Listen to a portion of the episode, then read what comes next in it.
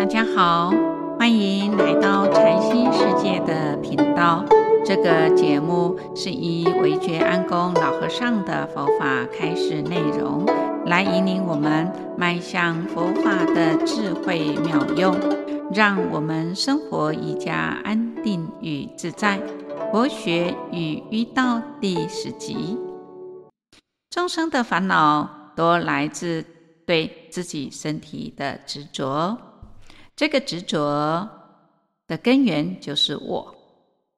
众生心中都有一个我相，我的眼睛、鼻子、耳朵、头发，我的衣服，我的名字，我的利益，我的儿女、妻子、财产等等，所有一切都是我。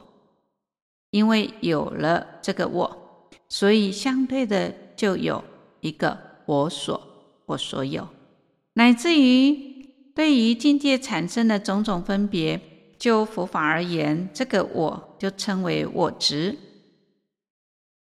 我执就是病的根源，因为有我执，所以就执着有一个身体的存在，乃至于执着身体所存在的时间。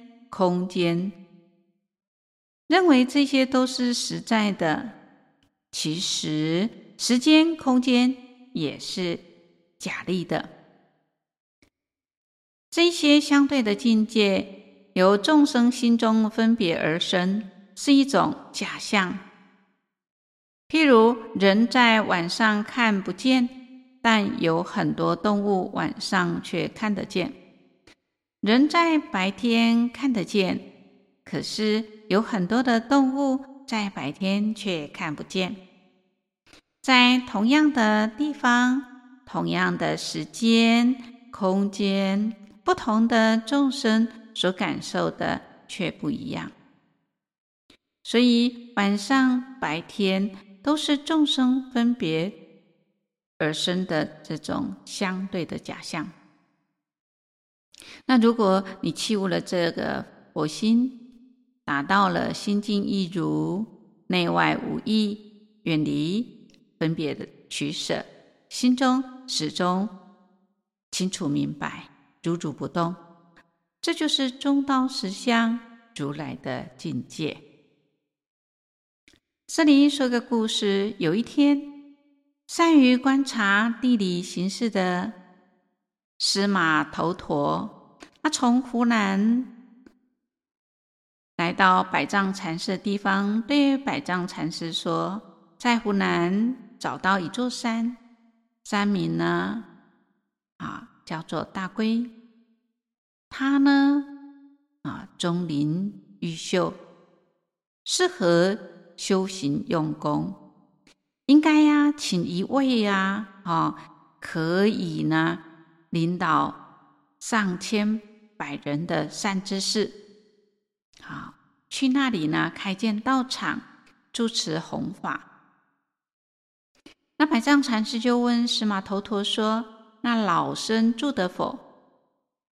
司马头陀就回答说：“此非和尚所居住的地方啊。”百丈禅师就问说：“那这个话怎么说呢？”司马头陀就回答说：“和尚啊，您是个古人，大龟呀是个肉山。如果和尚要住席在那里呀，徒众呢将不会满千呐。”百丈禅师又问说：“那么我的弟子里面有没有人能够住的这个啊这一座山呢？”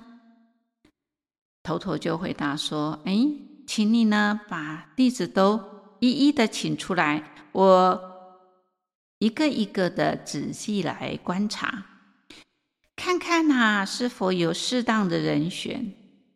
那么当时啊，华林觉和尚啊为首座，百丈禅师就问头陀说：“那这个人可以吗？”司马头陀就请这个上座啊啊咳了几声，然后呢走几步路，就说。哎，这个人不适合。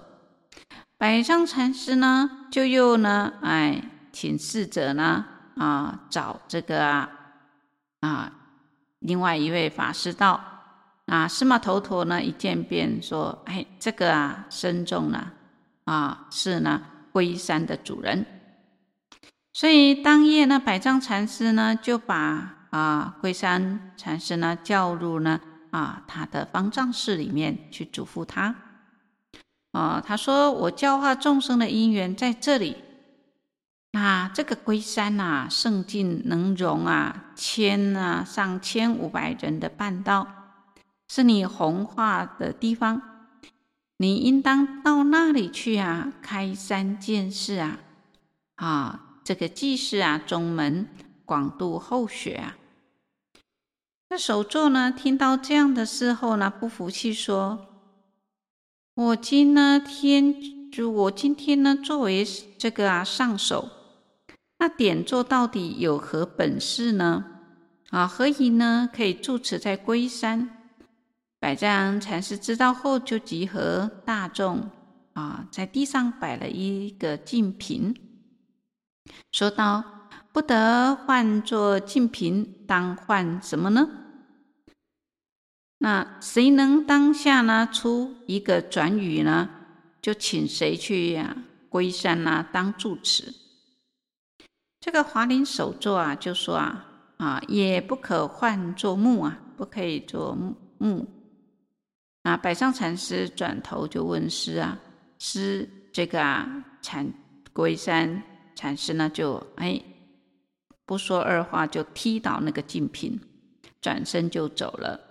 百丈禅师就笑了，对大家讲：“这个首座啊，竟然输给啊啊这个山僧啊灵佑啊啊这个后来呢，龟山灵佑禅师呢啊就在奉了百丈禅师的命令前往龟山啊，让他呢啊得以呢住席在龟山呢弘化一方。”